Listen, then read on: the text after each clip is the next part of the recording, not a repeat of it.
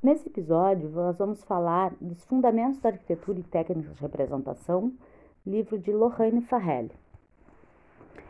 Uh, a resenha do livro, ele fala, capítulo 1, aborda o contexto, local no qual a arquitetura se insere, um olhar físico, observa a qualidade de luz e dos sons e da experiência física do espaço.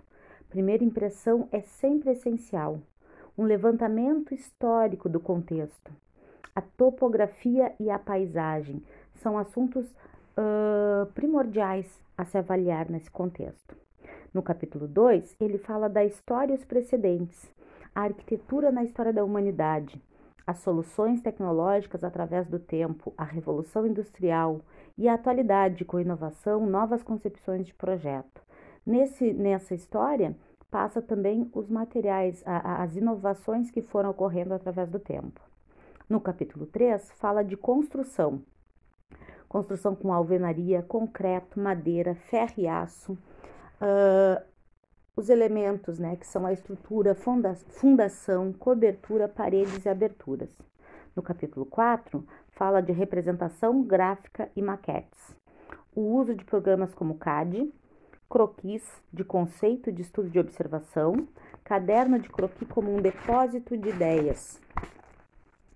As técnicas de representação, né? Nos croquis ela aborda ainda ferramentas e materiais, croquis de conceito, croquis de análise, croquis de observação, caderno de croquis, técnicas de estudo. São ideias de como realizar croquis em todas as etapas de projeto.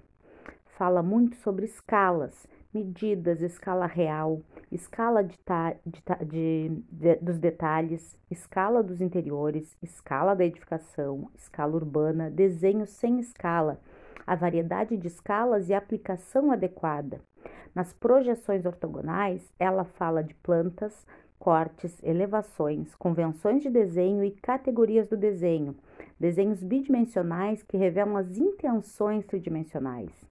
Em imagens tridimensionais, ela fala de perspectivas cônicas, perspectivas axonométricas, perspectivas isométricas, outras aplicações, fotomontagens e colagens com perspectiva. Isso para falar de uma melhor visualização, a visualização do espaço, o realismo e o detalhe. Em maquetes, ela aborda maquetes, instrumento para maquetes, escala de maquetes, maquetes eletrônicas, programas CAD, vistas aéreas e em série, avaliação espacial dos conceitos convencionais ou digitais, layout e apresentação. O layout de apresentações, apresentações gráficas, apresentações orais, storyboard e portfólios. A comunicação da ideia é essencial.